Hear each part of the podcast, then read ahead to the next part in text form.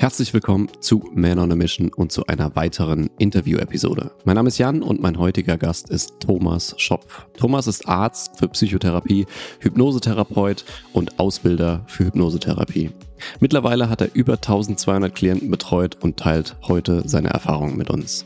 In unserem Interview haben wir darüber gesprochen, was das Unbewusste eigentlich ist und welche Rolle es in unserem Alltag spielt, welche Anwendungszwecke es für Hypnose gibt und was genau dahinter steckt ob es immer sinnvoll ist, negative Glaubenssätze aufzulösen, wie man als Laie lernen kann, mit seinem Unbewussten zu kommunizieren, um persönliche Probleme zu lösen und noch so viel mehr. Viel Spaß beim Interview und gute Erkenntnisse. Thomas, wie würdest du einem Grundschüler erklären, was das Unbewusste oder das Unterbewusstsein ist? ähm, das ist gar nicht so schwer. Das äh, der Grundschüler ist nämlich noch ein bisschen dichter am Unbewussten dran als der, ähm, der äh, darüber hinaus domestizierte Erwachsene. Das Unbewusste ist sozusagen die Grundlage unseres Geistes. Das ist sich selbst erstmal nicht bewusst. Und ein Grundschüler, dem würde ich sagen, guck mal, träumst du manchmal nachts, würde ich den fragen. Und dann sagt er mir meistens, ja klar, ja, oder er kann sich irgendwas vorstellen. Und dann würde ich sagen, naja, da wo die Träume herkommen, ja, da wo diese Bilder entstehen, die du nachts träumst, da ist das Unbewusste. Aber auch ganz viele andere Sachen. Ja, also ein Grundschüler zum Beispiel, da gehe ich davon aus, er kann seinen Pulli anziehen. Und dann würde ich den fragen, ja, das könnte ich dich auch fragen, kannst du mir mal erklären, wie du einen Pulli anziehst, ohne deine Hände zu benutzen? Und die meisten gucken dann doof, weil sie wissen alle, wie man einen Pulli anzieht, aber es kann kaum einer wirklich erklären. Also jemanden wie dir oder vielleicht jemandem, der sich gut mit Körper und Bewegungen auskennt, würde ich zutrauen, eine halbwegs triftige Erklärung abzugeben, mit der man auch was anfangen kann. Aber dieses motorische Wissen zum Beispiel ist etwas völlig Unbewusstes. Ja? Also Sportler versuchen sich möglichst bewusst zu werden, wie sie sich bewegen, um jeden feinsten Bewegungsablauf zu, zu optimieren. Aber der Durchschnittsdödel, der setzt sich aufs Rad und fährt, ja, ohne zu wissen, wie er das macht. Und das tut er hm. unbewusst. Ja. Hm. Das sind kleine Aspekte des Unbewussten. Ja. Mhm. Du hast jetzt gerade schon das Schlagwort äh, domestizierter Erwachsener genannt. Kannst du das äh, ein bisschen erklären, was du damit meinst? Ähm, ich, ich, kann ich machen, ja. Also die, die, ähm, die geistige Tätigkeit ist uns im Wesentlichen unbewusst. Und ähm, ich, ich verstehe mich gerne auch mal als ein Tier und im Kontakt mit anderen Tieren äh, sieht man ja, Tiere haben großartige Leistungsfähigkeit. Ne? Also so ein dusseliger Köter, der irgendwie ein dumm angrinst, der ist in der Lage, Dinge zu können und Dinge zu tun, von denen wir Menschen nur manchmal träumen, aber er ist jetzt nicht so besonders selbstreflektiert. Unser bewusstes Denken, die Fähigkeit, sich selbst zu reflektieren, also sich quasi auch von außen zu betrachten, das sind Phänomene und Fähigkeiten, die eher dem bewussten Denken zugeschrieben werden. Hm. Und wir leben heute in einer Kultur, in der sozusagen Bewusstheit, Bewusstsein viel höher steht als Intuition, als, als ähm, Kreativität, ähm, als diese ganzen unbewussten Fähigkeiten.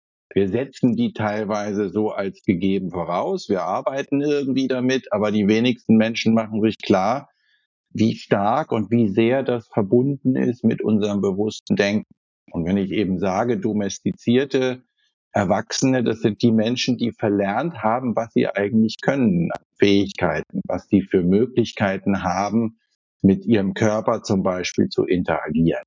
Ja, diesen ganzen psychosomatischen Kram, das sind ja Meisterleistungen unseres Organismus. Aber wir bewusst domestizierten erleben sie ganz häufig als, als feindlich oder als scheinbar nicht zu uns gehörig. weil wir uns in dieser, ich sage immer, Domestikationsblase oder in diesem, äh, ja, in dieser komischen Schwurbelei befinden, dass das, was wir bewusst denken, dass das das Einzige sei, was in Ordnung ist und was auch von außen irgendwie bestätigt wird. Mhm. Hast jetzt ja viel vom, vom Bewusstsein äh, gesprochen. Welche Rolle spielt dann im Gegensatz dazu das Unterbewusstsein so in unserem täglichen Leben? Also wie, wie beeinflusst das meinen Alltag? Wie beeinflusst das meine Entscheidungen, die ich treffe? Wie beeinflusst das die Gedanken, die ich denke? Wie beeinflusst das die Gefühle, die ich fühle? Ähm, also zum einen mache ich eine Unterscheidung zwischen dem Unterbewusstsein und dem Unbewussten. Das Unterbewusstsein, das ist, kommt aus der, kommt aus der ähm, Sprach, aus dem Sprachgebrauch von Freud vor allem, mhm. der ähm, vor allem auf individuelle Aspekte des Unbewussten abzielt. Ja, also das sind die erlernten sozialen ähm, Regeln, die wir verinnerlicht haben, wie zum Beispiel das Über-Ich oder diese äh, eigenen Triebinstinkte, das S, was uns in irgendeiner Form prägt. Für mich ist das Unbewusste eigentlich ganz einfach all das, was uns nicht bewusst ist. Und das mhm. ist in momentan vielleicht etwas, an das du dich gleich erinnern kannst, dann ist es nicht so weit weg, dann ist es quasi, dann liegt dir vor den Füßen aber für mich ist das Unbewusste auch der Zugriff auf zum Beispiel ähm, immunologische Phänomene. Ich hatte gerade eine Patientin, die hat einen inneren Heiler kennengelernt. Also die ist in ihrer Trance begegnet einer kleinen Ameise und ist mit der durch ihren Körper gewandert. Und mhm. wir haben praktisch diesen körperlichen Prozessen eine Bühne gegeben und die dadurch ins Bewusstsein gehoben in ihr bewusstes Denken und ihr die Möglichkeit gegeben, dass sie sich damit auseinandersetzen kann, mit diesen ursprünglich unbewussten Aspekten. Das Verrückte mhm. am Unbewussten ist, es hört sofort auf, unbewusst zu sein, sobald du es dir bewusst machst. Also es ist auch ein, ein sehr pragmatischer Begriff und ähm, da könnten wir noch ein paar Sendungen drüber verlieren. Ähm, das Unbewusste ist im Prinzip das, woraus das bewusste Denken entsteht. Das ist immer mhm. so ein bisschen schwierig. Bewusstsein ist ja häufig das Ganze. Ja? Und davon ist ein kleiner Teil bewusst. Das ist unser bewusstes Denken. Das ist quasi der Arbeitsspeicher, den wir hier jetzt gerade benutzen. Und unbewusst ist der ganze Rest. Ja? Da ist mhm. zum einen ganz viel Wissen über das, was du alles schon gelernt hast. Also du, du, du vertraust darauf, dass du auch morgen wieder deinen Pulli anziehen kannst einfach weil es hier hinten im kleinen Hirn entsprechende Spuren gibt. Das sind aber Dinge, die dir unbewusst sind. Ja? Mhm. Und dann ist natürlich das Schöne am Unbewussten auch, dass es ganz viel Potenziale beinhaltet, nämlich Kreativität, Beziehungsfähigkeit, Dinge, die entstehen jetzt zum Beispiel zwischen uns. Du sitzt jetzt hier, in, keine Ahnung, nicht mal einen ganzen Meter, einen halben Meter vor mir auf dem Bildschirm ähm, und zwischen uns entsteht etwas, was quasi, was wir neu erschaffen aus, aus unserer Beziehung, aus unserer Begegnung. Auch das ist im Prinzip für mich etwas, was, was vorher nicht da war, was vorher unbewusst war. Also wir, wir begehen gerade einen schöpferischen Akt. Würden wir jetzt mhm. nur sagen, ja, das hat was Unterbewusstes, das ist eher so das, also da kommt dann noch dazu, das Unterbewusste, das hat sowas Hierarchisches, ne? Oberbewusstsein und Unterbewusstsein, das finde ich, ist, ist, das greift zu, das, das hat sowas, sowas Hierarchisches, das mag ich nicht. Also ich, ja. und beim, Be man muss immer vorsichtig sein. Ich sage mal gerne das bewusste Denken und nicht das Bewusstsein, denn das Bewusstsein ist sozusagen das Gesamtpaket allen mentalen, aller mentaler Prozesse. Und das mhm. bewusste Denken ist das, was quasi im Arbeitsspeicher ist. Und das Unbewusste ist der ganze Rest. Das ist die ganze Hardware und, und das ganze Potenzial, was da drin steckt. Mhm. Ja, muss man sich, glaube ich, erstmal ja, so begriffs, begriffsdefinitorisch einig werden, damit man vom Gleichen überhaupt spricht. Ja, Und ja, zwischen genau. uns ist das sicherlich nochmal was anderes, als wenn das dann jemand hört. Aber kann ich quasi sagen, das Unbewusste ist sozusagen der Ursprung von allem, also ist auch der Ursprung meiner Gedanken und der Ursprung der Entscheidungen, die ich jeden Tag treffe? Ja, genau. Die kommen Wie? irgendwo aus dem Unbewussten. Und genau genommen, das, da gibt es auch tolle hirnphysiologische äh, äh, Beweise und wissenschaftliche Erkenntnisse. Eigentlich ist unser bewusstes Denken vor allem ein Veto, ein letztes Veto, Nein zu sagen gegenüber den unbewusst vorbestehenden Ideen und Tendenzen. Und es mhm. gibt auch ein Test, das, glaube ich, Libet hat das gemacht, der hat festgestellt, also jede bewusste Entscheidung fällt, ich glaube, 0,3 0,3 oder sind es 30 Millisekunden, irgendwas, also 0,3 Sekunden oder 30 Millisekunden, bevor die im Bewusstsein entstehen. Also das kannst du mhm. messen. Mhm. Du kriegst Impulse und jeden Gedanken, den du bewusst als Entscheidung erlebst, der ist vorher in deinem Unbewussten schon nachweisbar. Mhm. Ja, ich glaube, die, die Untersuchung kenne ich tatsächlich auch. Da wurden dann Hirnströme gemessen und dann werden irgendwelche ja. Entscheidungen abgefordert oder Fragen gestellt. Und man sieht tatsächlich ja. schon den Hirnimpuls, bevor derjenige überhaupt, äh, keine Ahnung, eine Handbewegung macht oder irgendwas sagen kann, genau. sondern die Entscheidung ist eigentlich schon da. Wie entsteht das Unbewusste? Also ist mir das angeboren oder kann ich das irgendwie erwerben oder was, wie, wie entsteht das? Oder wie bildet sich das? Das kannst du kannst du günstig erwerben. Ich gebe dir da ein Monatsabo, kriegst du auch auf Rabatt. Nein, das kannst du nicht erwerben, sondern gen genau genommen ist das das. ähm, das ist das, woraus du entstehst oder bestehst. Wenn du ein Kind siehst, die kommen ja erstmal relativ äh, spackig auf die Welt. Die können eigentlich nur unterscheiden zwischen Komfort und Diskomfort und bei Diskomfort schreien sie und bei Komfort sind sie still oder fühlen sich wohl und wachsen und gedeihen.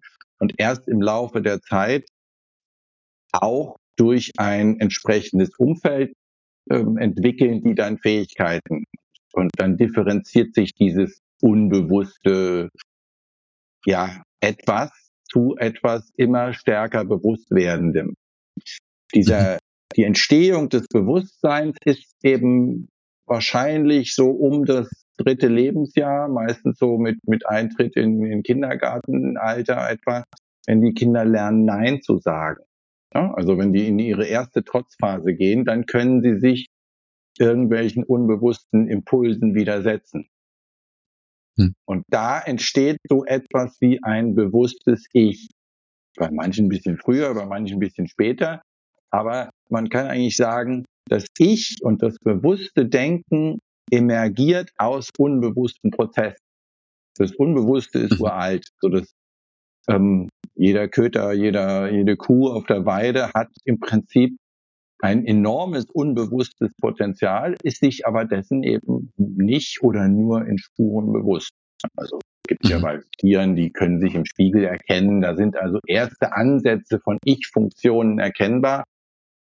Aber so, so kompliziert wie beim Menschen haben es die anderen Tiere vermutlich nicht. Wir wissen nicht so genau, was sie da denken, aber äh, zumindest erscheint es für uns Menschen erstmal nicht so komplex oder nicht so kompliziert wie wir, wie, wie bei uns Menschen. Ja, und das mhm. haben wir alle und die, die Herausforderung und deswegen mag ich den Begriff auch so gerne, der ist ja eben auch sehr pragmatisch, weil wenn du es dir nutzbar machst, dann entsteht da für dich ganz viel draus. Mhm. Also bei meinem Hund hat es auf jeden Fall ein paar Wochen gedauert, bis er sich nicht mehr im Spiegel angebellt hat. Aber sie hat es dann irgendwann erkannt, dass sie selbst ist. ähm, ja. in, in der Gefahr, dass das vielleicht eine große Diskussion losbricht, aber gibt es dann eigentlich sowas wie freien Willen? Also kann man das, kann man das so sagen, wenn sowieso alles vom Unbewussten, was ja ich sag mal übertrieben gesprochen, alles weiß und jedes, jedes Potenzial in sich hat, kann man dann sowieso sowas sagen wie, ich habe bewusst diese Entscheidung getroffen oder ich hatte den freien Willen, diese Entscheidung zu treffen? Oder ist das schon auch irgendwie vorprogrammiert? Ähm, also ich weiß, da gibt es natürlich auch eine spannende Diskussion drüber. Ne? Das ist ja auch so ein bisschen mhm. das Thema mit, mit Selbstentlastung. Ne? Also wenn alles scheinbar sowieso unbewusst ist, kann ich ja nichts dafür. Mhm. Ich finde, Verantwortung fängt eben auch da schon an, dass man sich zumindest mit seinem Unbewussten irgendwie auseinandersetzt. Und dieses Bewusstsein oder dieses bewusste Denken, diese Bewusstseinsinstanzen sind eben ganz in, in ganz massiver Art und Weise eben auch Veto-Instanzen zu sagen, okay, ich habe jetzt den Impuls, das und das zu tun, aber ich lasse es. Ich mhm. widersetze mich dem. Und das Tolle ist, ähm, wie bei eben allen Lernprozessen, du kannst diese diese bewusste Entscheidung zu sagen Nein irgendwann auch verunbewussten und verautomatisieren, dass eben dieser Impuls gar nicht mehr kommt. Dass du also Kannst du dafür ein Beispiel nennen? Ähm, also ich glaube, in der Hundeerziehung ist es ganz wirksam, dass du, der Hund folgt irgendeinem Impuls, will irgendwas machen und du sorgst dafür, dass er das unterdrückt. Mhm. Und wenn er es lange genug unterdrückt, kommt der Impuls irgendwann gar nicht mehr von alleine, beziehungsweise er wird sozusagen als eine verinnerlichte Erziehungsleistung quasi a priori schon unterdrückt. Also der ist mhm. dann, dann, dann bist du als das Herrchen verinnerlicht und sorgst quasi in ihm dafür, dass er dieses Verhalten nicht mehr zeigt. Und das haben wir Menschen natürlich auch. Ja, also das kann natürlich auch ähm, das ist jetzt einfach mal nur eine Eigenschaft unseres Geistes, dass wir quasi innere Hemmungen entwickeln können. Das kann sich natürlich auch ganz grausig auswirken, wenn du dir selbst im Weg stehst und dir du inneren Verboten quasi unterliegst.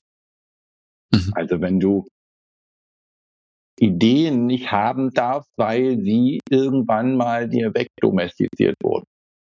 Wenn du es mit einem Tabu zu tun hast, dann, dann gibt es ein Denkverbot. Und das kann verhängnisvolle Auswirkungen haben, weil du mhm. dir im Weg stehst.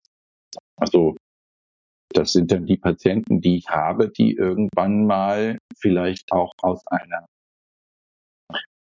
aus einer aus einem Überlebensinstinkt heraus ähm, einen Selbsthass entwickelt haben und der hat sich als als irgendwie sinnstiftend erwiesen innerhalb eines toxischen Umfeldes. Das Problem ist, wenn du das nicht wieder los wirst, dann wirkt sich dieser Selbsthass in dir aus und ist quasi ein unbewusster Anteil von dir. Das heißt, du, du leidest dann unter einer, einem Programm praktisch, was du mal entwickeln musstest, um zu überleben. Das ist so eine mhm. Metapher, die, ja. Wie kann Selbsthass als Überlebensmechanismus dienen? Also kannst du das konkreter machen? Ähm, wenn du zum Beispiel ähm, in, in traumatischen Familienverhältnissen aufwächst. Also du, mhm. du bist ähm, das Opfer eines äh, überforderten oder auch bösartigen Vaters oder einer bösartigen Mutter und die lässt ihren Frust der Welt an dir aus. So. Und dann bist du erstmal nur Opfer. Und das fühlt sich doof an, fühlt sich schlecht an. Wenn du jetzt eine Erklärung dafür findest und zum Beispiel sagst, die hat ja völlig recht, dass die mich so behandelt oder dass der mich so behandelt, weil ich bin ein böser Mensch und ich bin wirklich hassenswert, dann hast du einen, einen Rettungsimpuls gemacht. Das, das Stockholm-Syndrom ist dir ein Begriff wahrscheinlich. Mhm. Ne? Wo sich die. Aber du kannst es nochmal erklären für, für die Leute, die es nicht wissen. Wo sich die Geiseln wo sich Geiseln ihren Geiselnehmern derart unterwerfen, dass sie sich mit denen alliieren. Mhm. Das erscheint ja erstmal völliger Quatsch zu sein, aber es ist überlebenssichernd. Denn wenn ich quasi mich denen anvertraue und wenn ich deren Ziele übernehme, verbessere ich meine Überlebenschancen, als wenn ich die ganze Zeit in Opposition lebe. Und mhm. diese Situation, die haben nicht selten auch Kinder in, unter entsprechenden Eltern, die manchmal mehr oder weniger wie Geiselnehmer funktionieren. Ja, und dann unterwerfen die sich denen und übernehmen die deren, manchmal deren Wut, deren Entwertungstendenzen. Und ähm, das pflanzt sich dann wie ein Programm in ihrem Unbewussten an.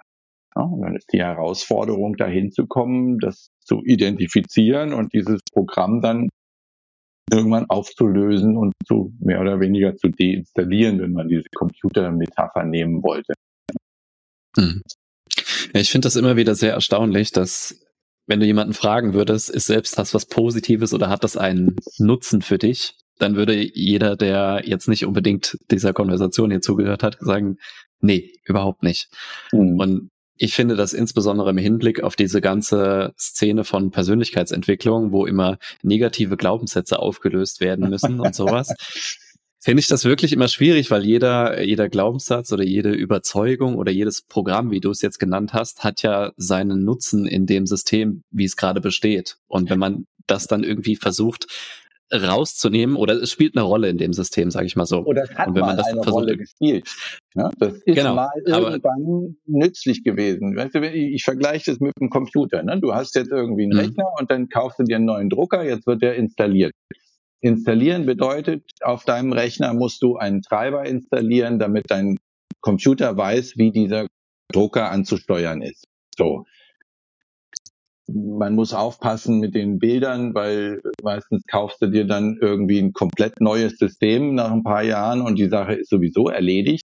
Aber angenommen, du hättest einen Rechner, der 40 Jahre, 50 Jahre lang hält. Ja, und dann hast du einen Drucker angeschafft und jetzt gibt's einen neuen Drucker, weil, oder du brauchst den Drucker nicht mehr.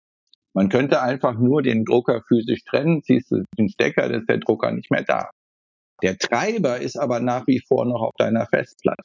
Jetzt packst du einen mhm. neuen Drucker oben drauf, der fünf Jahre später auf den Markt gekommen ist, der hat mehr Funktionen.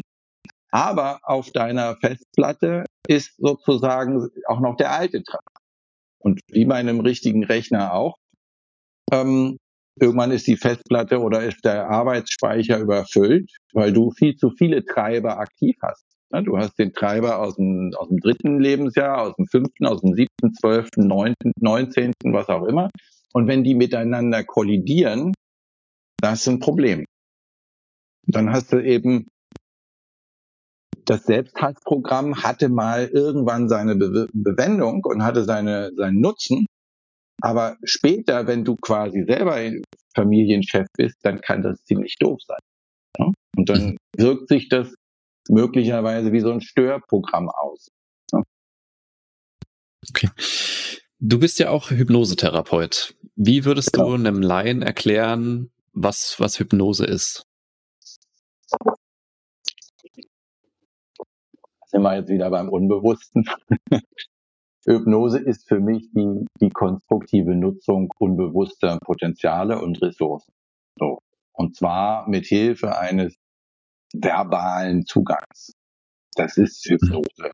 Das ist die, das ist ähm, Zugriff auf unbewusste Fähigkeiten und Möglichkeiten. So. Mhm. Und ähm, das kann man jetzt noch ausführen und ähm, differenzieren.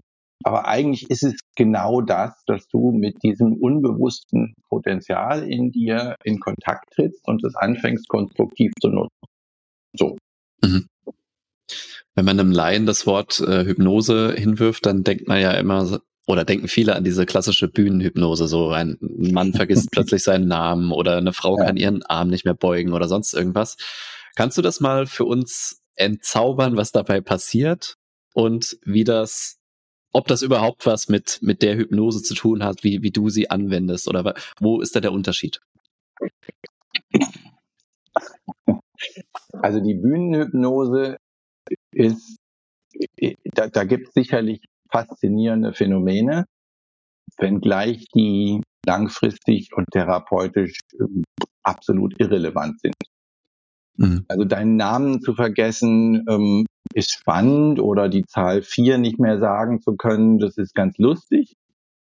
Ähm, aber ähm, es ist nutzlos in der Therapie.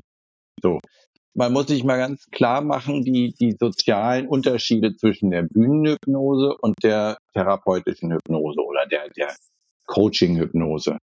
Bei der Bühnenhypnose gibt es den Hypnotiseur, der baut sich auf und macht irgendwie den großen Zampano, um das Publikum zu erfreuen und dem Unterhaltung zu bieten. Vielleicht ein bisschen Grusel, vielleicht ein bisschen Humor, ein bisschen A, O. Ja, das ist sozusagen der eigentliche Deal. Und dafür bedient er sich seiner Leute, die er sich auf die Bühne holt und hypnotisiert. Das heißt also, der Hypnotisierte auf der Bühnenshow ist praktisch Mittel zum Zweck. Mhm. Wenn der Hypnotisierte, während der bei mir kommt, er ist sozusagen selbst Auftraggeber, er ist also das Publikum und er ist auch genau genommen ähm, derjenige, der, der sozusagen der Star der Veranstaltung ist. Also er ist auch quasi der auf der Bühne, der, der am Ende der Star sein will. Ja? Mhm. Und ich bemühe mich, ihm zu dienen oder ihr zu dienen, diese Ziele zu erreichen, die er eben vorher meint, nicht alleine aus eigener Kraft erreichen zu können. Das ist schon mal ein ganz zentraler Unterschied. Dann kommt natürlich dazu auf der Bühne, ähm, den meisten Menschen ist Bühne unangenehm. Also vor mhm. tausend Leuten zu stehen und mit Scheinwerfern angestrahlt zu werden, ist für viele erstmal in den meisten Fällen hoch ambivalent besetzt. Ne? Das löst erstmal Aversionen aus. Und dann ist so ein ordnender Bühnenfuzzi quasi, ne? willkommener Anlass, sich dem zu unterwerfen und zu tun, was der sagt, bis hinein in die physiologische Ebene oder auf eine tief kognitive Ebene. Ding Dong, kurze Werbung. Wir danken dir erstmal, dass du den Podcast bis zu dieser Stelle gehört hast und haben eine kleine Bitte an dich. Da wir keine Ads oder sonstiges auf dem Podcast schalten, sind wir auf deine Hilfe angewiesen, damit der Podcast auch weiter wachsen kann. Wenn du also irgendwas für dich mitnehmen konntest und findest, dass das mehr Menschen hören sollten, dann kannst du uns jetzt folgendermaßen unterstützen. Erstens, abonniere den Podcast, falls du es noch nicht getan hast. Zweitens, gib uns gerne eine Sternebewertung auf Spotify oder Apple Podcasts. Und drittens, was auch das Wichtigste ist, schick die Folge doch jemanden, wo du denkst, dass sie ihm auch helfen könnte. Das würde uns die Welt bedeuten. Vielen Dank für deinen Support und weiter geht's. Ich sage immer, ähm, deswegen habe ich auch in meinem Praxisraum so ein Obstschild hängen. Da steht einfach nur drauf, natürlich ähm, ähm, einfach das Beste. Natürlich ist für mich Hypnose, weil sie letztlich nichts anderes nutzt, als was immerhin schon da ist. Ich brauche für meine mhm. Arbeit keine Kügelchen, keine Nädelchen, da muss nichts irgendwie rein in die Menschen, sondern ich arbeite mit dem, was da ist. Und die Phänomene auf der Bühne zum Beispiel, die finde ich insofern interessant, weil es zeigt, was unser Körper eigentlich alles kann. Wobei zum Beispiel die Zahl 4 zu vergessen oder deinen Namen nicht mehr zu kennen, sagt man, das ist ja völliger Scheiß. Ja? Aber spätestens jemand, der mal in einem Blackout in der Prüfung war, der weiß, mhm. was das bedeutet. Das ist also etwas, wo, wo innerlich die Klappen fallen und du bist dann wirklich wie so ein erstarrtes Reh auf der Autobahn, was von den Scheinwerfern geblendet dasteht und in so eine Erstarrung geht und du weißt nichts mehr. Und ein mhm. guter Hypnotiseur auf der Bühne weiß genau erstens, sich diese Leute auszusuchen, die er da abholen kann und mit denen er diese Spiele machen kann. Das, der holt sich auch nicht jeden, der macht sozusagen ein, eine Art ähm, Staging, also ähm, eine Casting. Ne? Wer ist am besten geeignet, alles zu tun, was der ihm sagt? Manchmal mag es auch sein, dass die sozusagen Deals haben und dann haben sie quasi Dummies, die informiert sind. Ähm, das hast du alles in der, in der Hypnose letztlich nicht in der therapeutischen Hypnose. Da geht es um mhm. meistens langfristige Ziele. Da ist sowieso schon mal ein bisschen mehr Einsatz gefordert. Ne? Auf der Bühne bist mhm. du einmal kurz in Trance und machst irgendwie einen Scheiß und dann gehst du hinterher weg, kannst noch sagen, oh Gott, ich war halt, ich war gar nicht dabei. In der therapeutischen Hypnose ist das was anderes. Da geht es meistens um langfristige ähm, äh, Entscheidungen. Da geht es sozusagen ums Eingemachte beziehungsweise um die Goldreserven. Und da ist manchmal das, der Zugang nicht so einfach. Hast du so eine Top 1, 2, 3 an Mythen und Missverständnissen über Hypnose, die dir immer wieder begegnen? Ähm, Sowas wie zum Beispiel, ich, ich wusste gar nicht, was mir passiert, ich war gar nicht dabei. ich habe damit ja relativ wenig zu tun. Ich bin immer ganz neugierig und, und freue mich, wenn mir jemand was erzählt, was er bei anderen Hypnosen erlebt hat. Mhm. Ähm, die, ich habe jetzt zum Beispiel ein echtes Hypnoseopfer ähm, in Behandlung. Der ist, äh, ist Anfang 70 oder Mitte 70.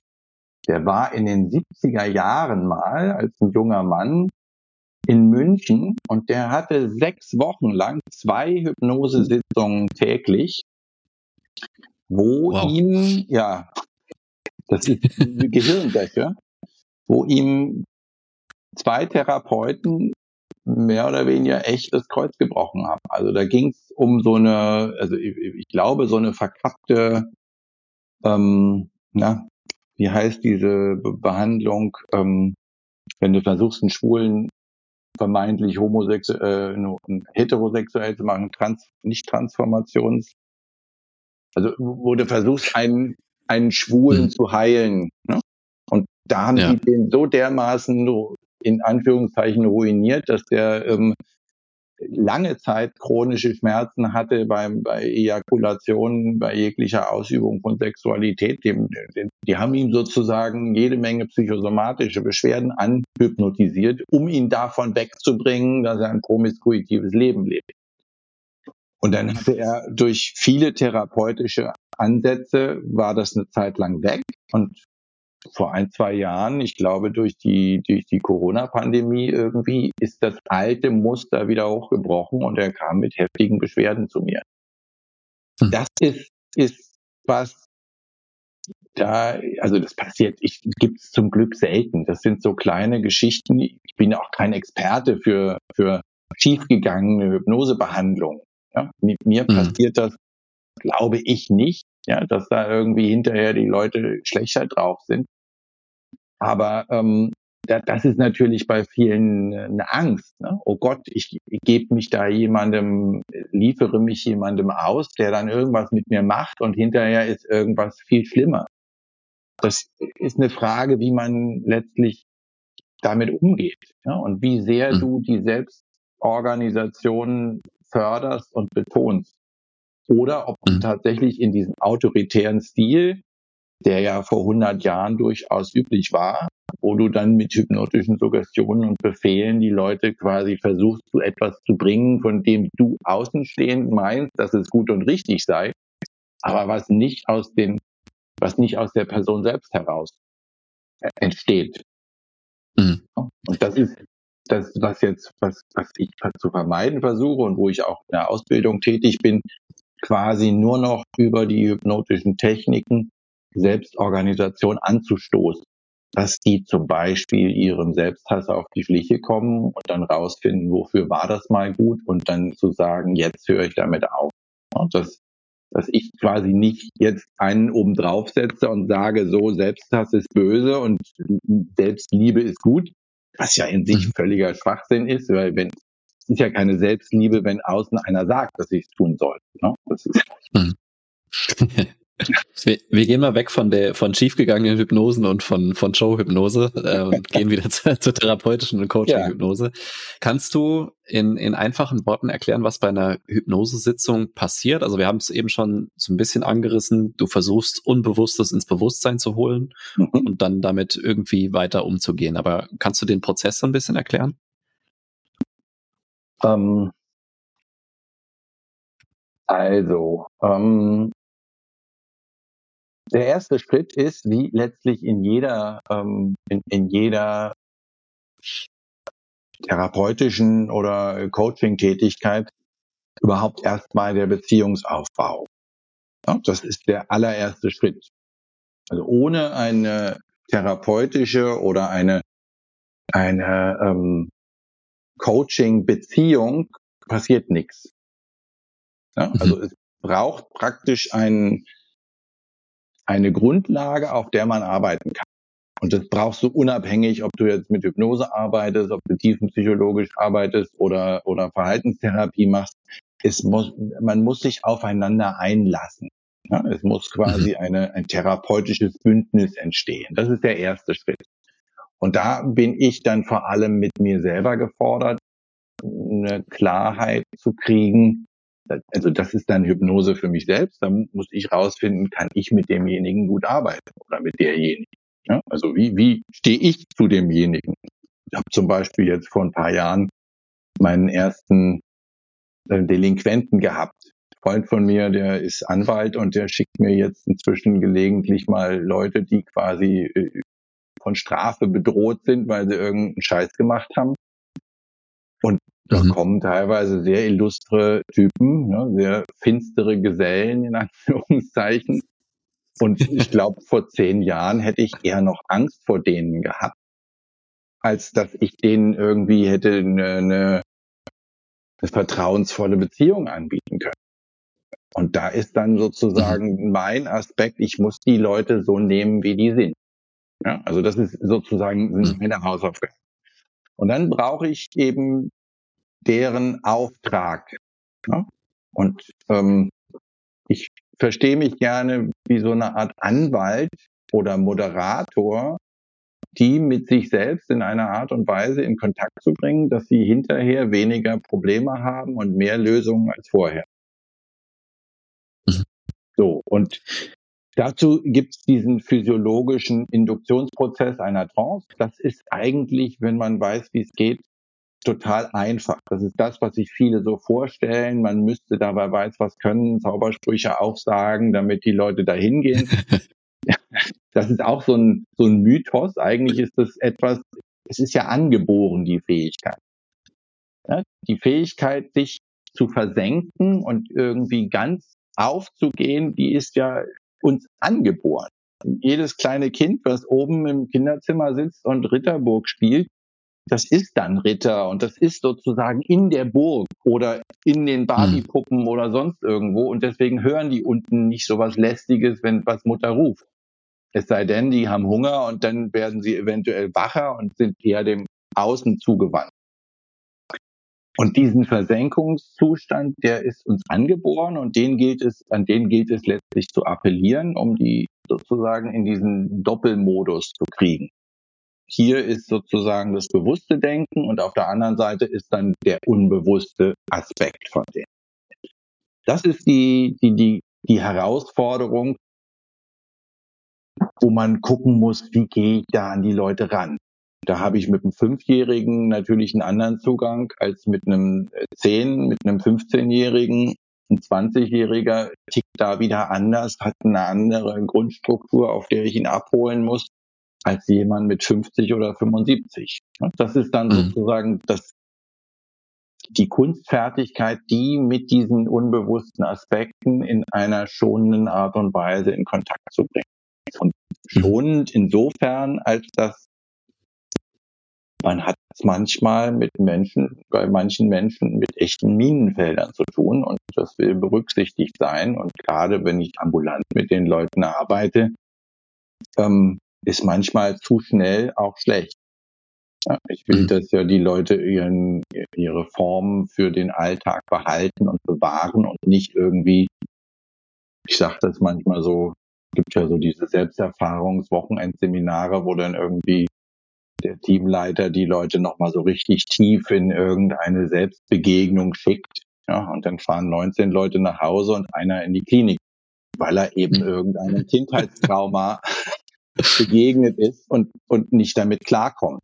Ja, das ist mhm. sozusagen, musst halt immer wissen, wie weit kannst du gehen und wie, wie passt du halt auf, dass das auch langfristig funktioniert. Mhm. So. Wenn ich dann in, in, in der Trance bin und ich nenne das jetzt einfach mal so ein ja, erweiterter Bewusstseinszustand oder eine, eine, eine, ja, kann man eigentlich so nennen, oder? Ja. Kann ich dann direkt mit dem Unterbewussten kommunizieren oder wie läuft der Prozess dann weiter? Ähm, man kann, ähm, wenn alles gut läuft, kriegst du quasi ähm, auch noch eine Metapher. Ähm, betrachte dich mal als eine große Firma, als so eine richtig große Firma mit, mit was weiß ich, 10.000 Mitarbeitern. Ne? Und du bist jetzt quasi, du bewusst bist der Vorstand.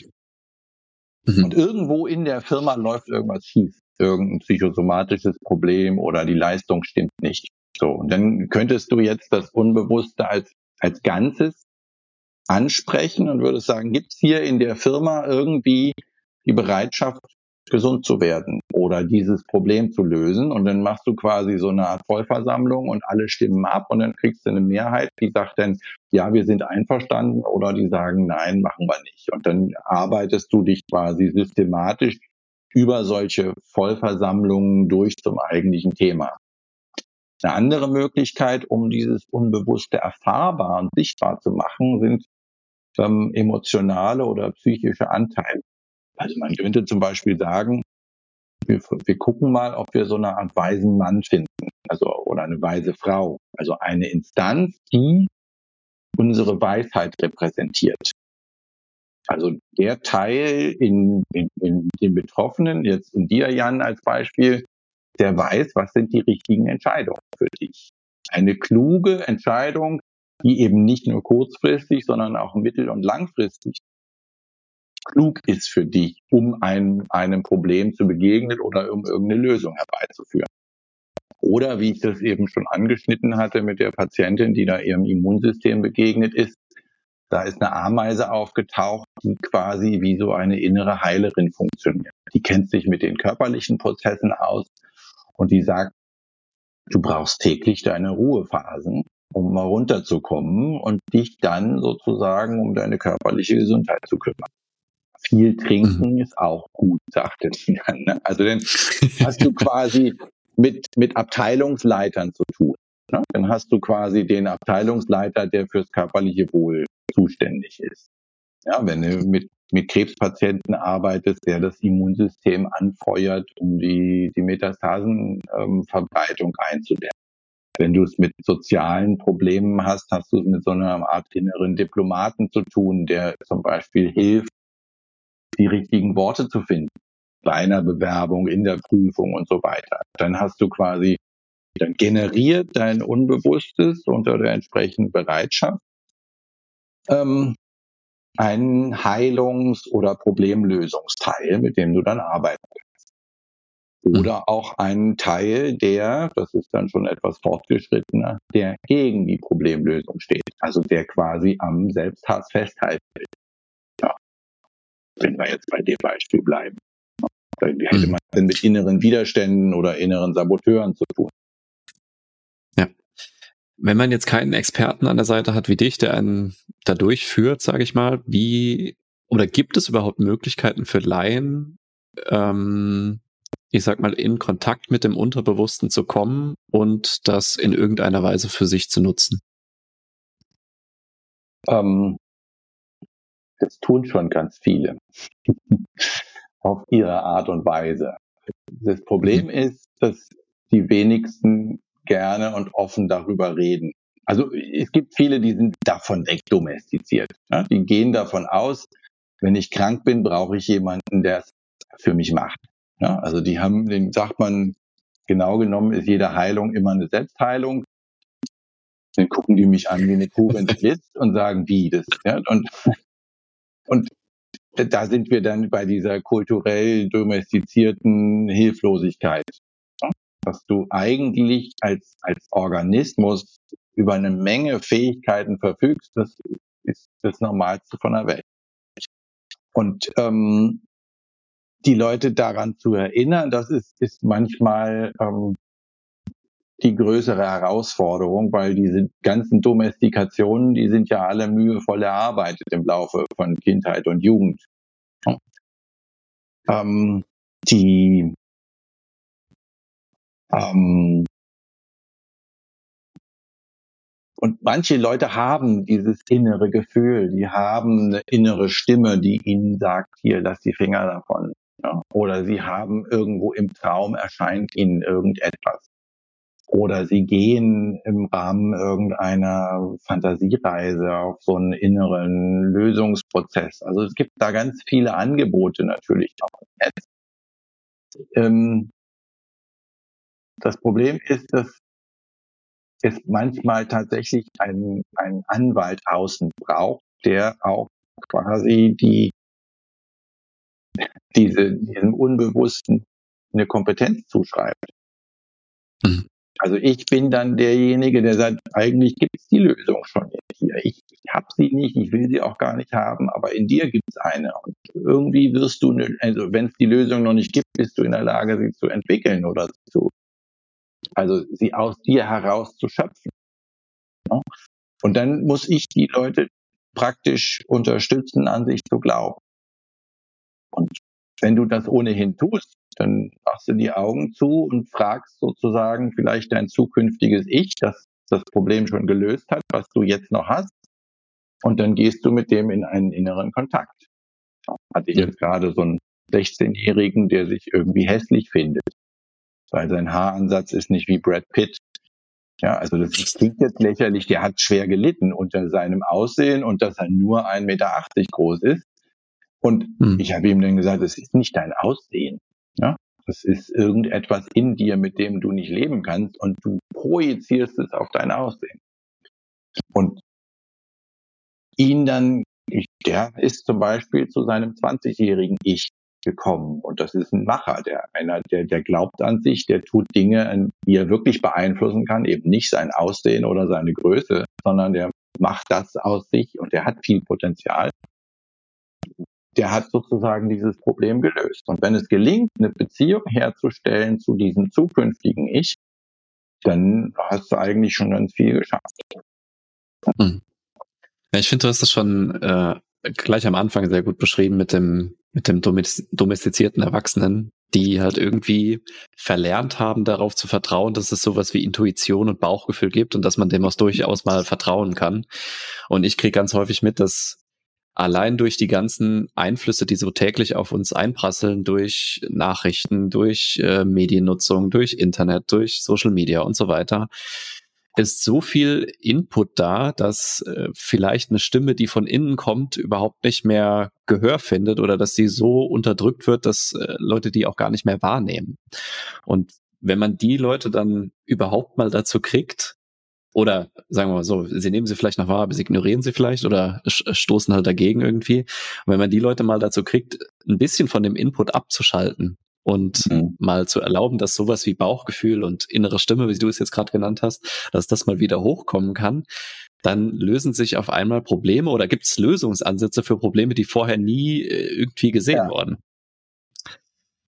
Und das, äh, ich, ich finde das immer wieder erstaunlich, obwohl wir jetzt viel in, in Bildern und Metaphern gesprochen haben, was für viele, die noch keinen Kontakt damit hatten, vielleicht auch erstmal super abstrakt klingt. Ich glaube, jeder hat irgendwie seinen Zugang dazu. Nur man hat halt äh, grandioserweise verlernt, ähm, wie, wie man da rankommt oder wie man auch äh, das Vertrauen darin behält. Ja, das, das Dilemma ist ja, dass und das ist das, was man versteht, wenn man weiß, dass dein bewusstes Denken, dein Weltbild ja vom Unbewussten erschaffen wurde. Ja, also wir kennen uns von LinkedIn, ja, und hm. da hast du halt ganz viele Leistungsschwurbler, die irgendwie meinen, sie müssen noch mehr leisten, noch leistungsfähiger, effizienter, effektiver werden, um irgendwie sich gut zu fühlen. Das ist ja ein Mindset, den haben die sich irgendwie entwickelt. Es gibt mhm. auf anderen Ebenen ticken die anders. Ja, also das ist und sich mal sozusagen als als Work in Progress zu verstehen und zu sagen, ich bin ein Mensch, der ist auf dem Weg, der ist irgendwie auf der Suche und ich ich halte jetzt mal inne und guck einfach mal, schau mal hin, was will ich eigentlich? Oder ich schau mal hinter die Kulissen. Also, was ist eigentlich für mich Erfolg? Was, was ist eigentlich das, was der Erfolg ist? Wir, wir gucken so drauf, Erfolg, ich muss machen, ich muss tun, ich muss. Und dann haben sie möglicherweise als Symbol für diesen Erfolg irgendeine Zahl auf dem Konto. Aber das ist Bullshit. Ja, also sie, weil diese Zahl ist genauso schnell wieder weg oder noch größer, aber sie haben ähm, sie haben ein Problem damit. Ich habe einen Mann, der hat einen Verarmungswahn, obwohl er 200.000 Euro im Jahr verdient oder 200, nee 230 und mit Boni dann 300. Ne? Und ähm, er hat aber Angst, dass es, dass er ein paar falsche Entscheidungen getroffen hat, weil er hat ja zu wenig Immobilien und es könnte irgendwann eng werden. Ja, könnte sein. Ja? Und wenn man dann aber versteht, dass dieses Geld und diese großen Zahlen möglicherweise Symbole sind für eine Sicherheit, die er nie hatte oder die er nicht erlebt hat im Rahmen seiner Kindheit, dann wird es irgendwann klarer, worum es eigentlich geht. Dann wird es klarer, worum, was, was will der denn eigentlich? Und bei einem anderen stehen diese Zahlen vielleicht für ganz andere Symbole. Es ist halt insofern unfreundlich, die Leute daran zu erinnern oder sie darauf zu schubsen, sondern dafür ist dann die freundliche Krise von nebenan ganz hilfreich, dass die Leute selber auf die Chance kommen zu erwachen, weil dieses System, und da sind wir dann über das Soziale hinaus, auch im Kulturellen, ähm, wir haben ja jetzt eher so eine Hochleistungsgesellschaft. Ja, also so dieses so einen gechillten Umgang und mal miteinander reden, so wie wir das jetzt machen, das ist ja nicht üblich. Ja? Mhm. das gehört sich auch fast nicht. Ja über das Leben reden. Oh Gott, oh Gott, also. Ja. Das schafft man ja gar nichts. ja, genau. Man, man redet ja nur. Ja.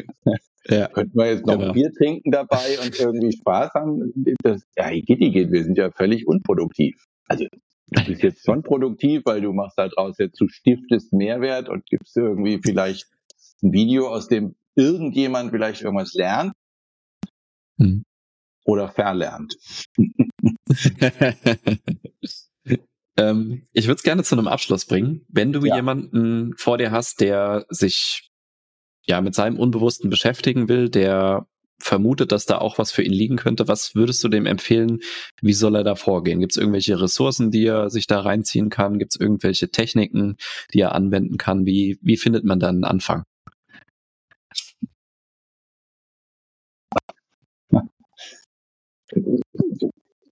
Das hängt von demjenigen ab, mit dem ich es da zu tun habe. Ja, also mhm. ähm, also wir leben ja heute eher in einer Überflussgesellschaft. Ja, also es gibt ja gerade, wenn du YouTube, da gibt's ja Unmengen von Material. Ähm, was ich den Leuten jetzt mal paradox mit an die Hand geben würde, ist sie einfach mal aus dem, aus diesem äh, Such- und Jagdmodus rauszuholen und sie auch mal sich mit Dingen beschäftigen zu lassen, die ihnen vielleicht völlig fremd sind. Also mal ein Video zu gucken, was sie noch nie gesehen haben. Ja, irgendetwas, ein Phänomen zu betrachten und sich damit auseinanderzusetzen, was sie vielleicht sogar destabilisiert. Also irgendwie ein Tiervideo zu gucken über Tiere, die sie noch gar nicht kennen oder irgendwas, wo sie sagen, das habe ich noch nie gemacht. Oder eine Bewegung zu machen oder Bewegungen zu machen, die sie sonst nicht kennen. Also sich mal ein bisschen herauszufordern. Denn dann wird diese Intuition am ehesten wieder wach. Also nicht immer weiter zu bleiben, ich muss, ich muss, ich muss, ich muss, sondern einfach zu, zu sagen, ich muss einen Scheiß. Ja, ich muss gar nichts.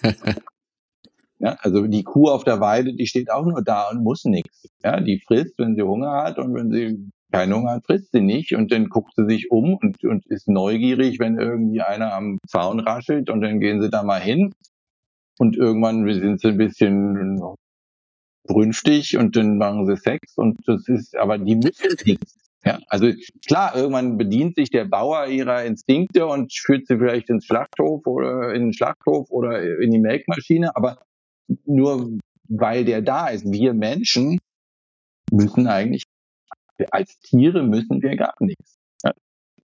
Wir, das Ding, das, das den lasse ich noch raus. Den Hamster, ne, sagen ja viele, ich bin der Hamster im Laufrad. Mhm. Mein Sohn hatte mal einen Hamster. Und dieser Hamster ist ein viel clevereres Tier als die Menschen, die sich im Laufrad laufend erleben. Der Hamster ist wirklich im Käfig. Und wenn der mal Strecke machen will, das kann er nicht in seinem Käfig. Er müsste ständig abbiegen und im Viereck rennen. Also geht er ins Laufrad und macht mal Strecke. Ja, dann kann er laufen und wenn er fertig ist, geht er raus und pennt. Menschen haben weder einen Käfig noch irgendeinen, der ihnen sagt, sie müssen ins Laufrad aber sie, sie steigen nicht aus. Die haben sozusagen den Kontakt verloren und fühlen sich in einem Laufrad, was ihnen niemand dahin gehängt hat. Das haben sie sich selbst aufgebaut. Und sich immer mal wieder zu sagen, ey, ich muss gar nichts, ich bin ja schon groß, ich kann ja schon selber bestimmen, das ist vielleicht eine ganz gute Entscheidung und, und dann ergibt sich vieles. Ja. Thomas, das hat mir sehr viel Spaß gemacht und äh, wir müssen zwar auch einen Scheiß, wir müssen zwar auch einen Scheiß, aber wir sollten das auf jeden Fall irgendwann nochmal in, in anderer Weise vertiefen. Ja, weil ich habe bestimmt noch 50 Fragen auf der Liste, die ich jetzt gar nicht gestellt habe. ja, wenn man dich erreichen will, wenn man mehr über dich erfahren will, wenn man Inhalte von dir sehen will, wo kann man das tun? Äh, Herr oder Frau Google weiß eine ganze Menge über mich und ich bin da ganz gut verteilt. Es gibt ein paar Videos auf YouTube, es gibt eine Homepage, die ich habe. Bei LinkedIn versuche ich ab und zu mal ein bisschen Hirnschmalz zu verbreiten und natürlich gibt es eine Telefonnummer, da kann man mich anrufen und einen Termin vereinbaren, wenn man will. Also das gibt verschiedene Möglichkeiten. Ich bemühe mich, ich bin auch noch jenseits einer derartigen Berühmtheit, dass ich keine Zeit mehr habe, persönlich auf solche Anfragen zu reagieren. Von daher ist es, also wer mich sucht, der findet mich auch.